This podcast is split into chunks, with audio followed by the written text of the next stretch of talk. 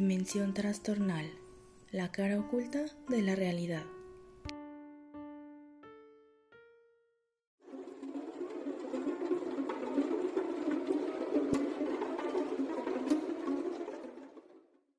En la religión católica, los exorcismos son una práctica espiritual que se realiza contra una fuerza maligna.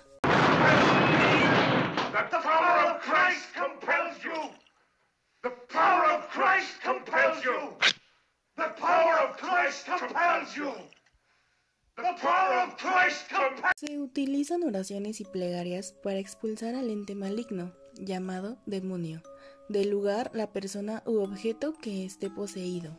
En la actualidad es muy frecuente ver películas sobre temas paranormales, especialmente sobre exorcismos.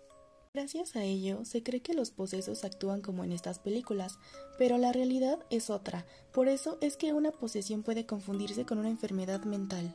No todos los casos que parecen posesión demoníaca lo son. Se determina a través de exámenes psicológicos, psiquiátricos y patológicos, ya que algunos síntomas de posesión son parecidos a enfermedades psiquiátricas. Según registros del Vaticano, existen casos de exorcismos que han durado años, pues el exorcismo es un proceso por el cual deben pasar los posesos para depurar el mal de sus almas y o sus cuerpos.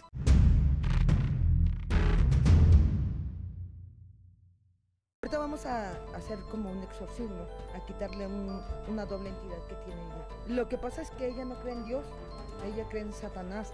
Entonces yo voy a hacer el rito igual, de igual manera con Satanás para quitarle la entidad negra que tiene. Venimos acompañados de santeros, de paleros, espiritistas y que de alguna manera es, la gente que va a ayudarme a sacar este espíritu. Una vez terminados los preparativos necesarios para este tipo de ceremonias, llegó el momento de traer a Sabrina Sabrok y comenzar con el exorcismo.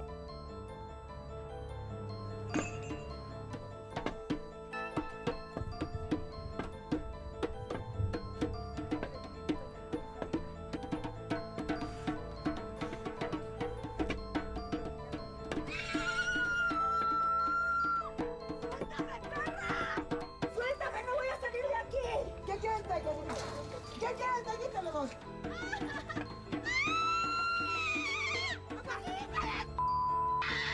Echa la aguardiente, ya la vamos a tener que sacar. Sácala ya. ¡Ay, no, qué te parió! Politral.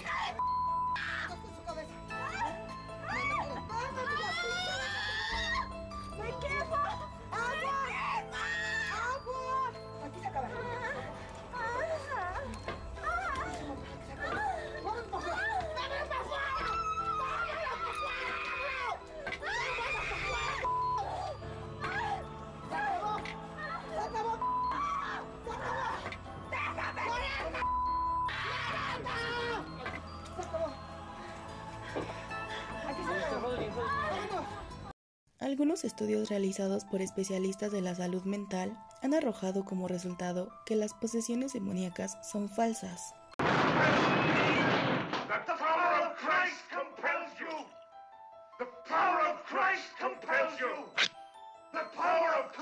compels you. Power of Christ compels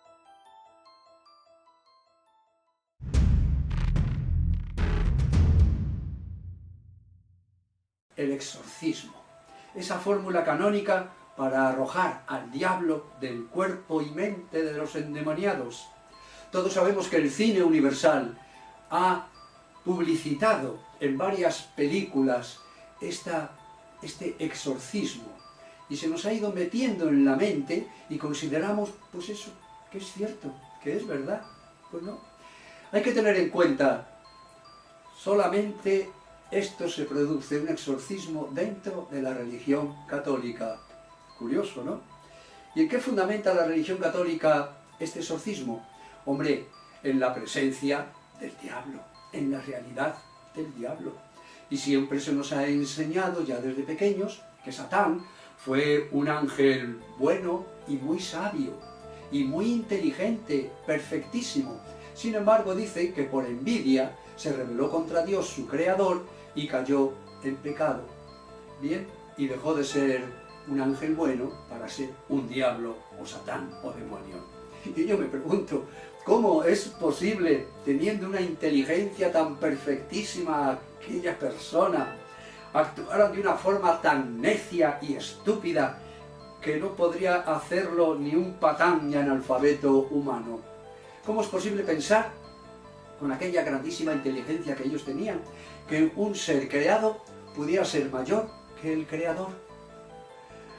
Mira, hay exégetas que consideran a aquellos seres como unos simples disminuidos psíquicos.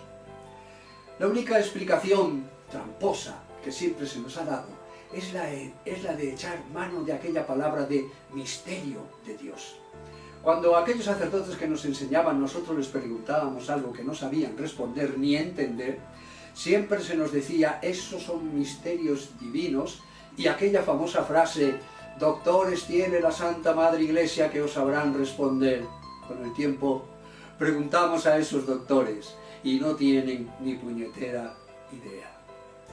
Miren ustedes, si en pleno siglo XXI aún no conocemos, somos ignorantes sobre el fondo y mecanismo de nuestro cerebro humano para, con ese poder que tiene de autosugestión, podemos imaginar en tiempos de Jesucristo, cuando ni siquiera los, dos, los discípulos sabían leer ni escribir, hombre, si hasta en nuestros tiempos, en el ambiente pescador, hasta en nuestros tiempos hace muy poco, los pescadores firmaban con la huella dactilar, hombre.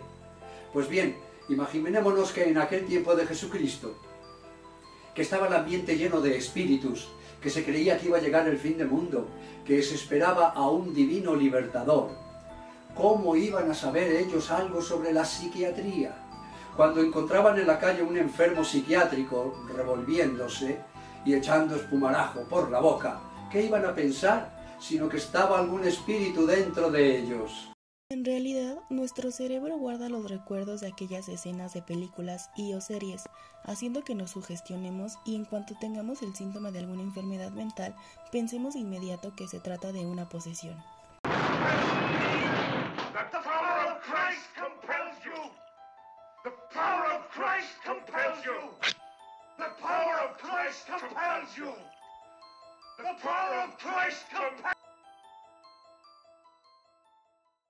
Si se está convencido de estar poseído por un espíritu maligno, igual no es tan fácil someterse a un exorcismo, pues este ritual solo puede ser realizado por obispos o un sacerdote con el permiso de un obispo, además de que se debe tener permiso del Papa.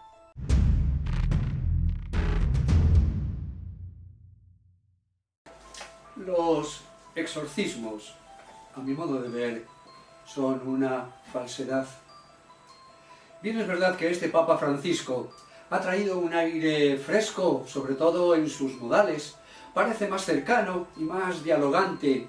Sin embargo, a mí me da la impresión de que lo que es el fondo teológico del catolicismo, eso no va a cambiar. En México, el sacerdote Pedro Mendoza dice que los exorcismos son más frecuentes de lo que creemos, pues afirma que a diario recibe entre 15 y 20 llamadas de personas que necesitan de un ritual de esta magnitud.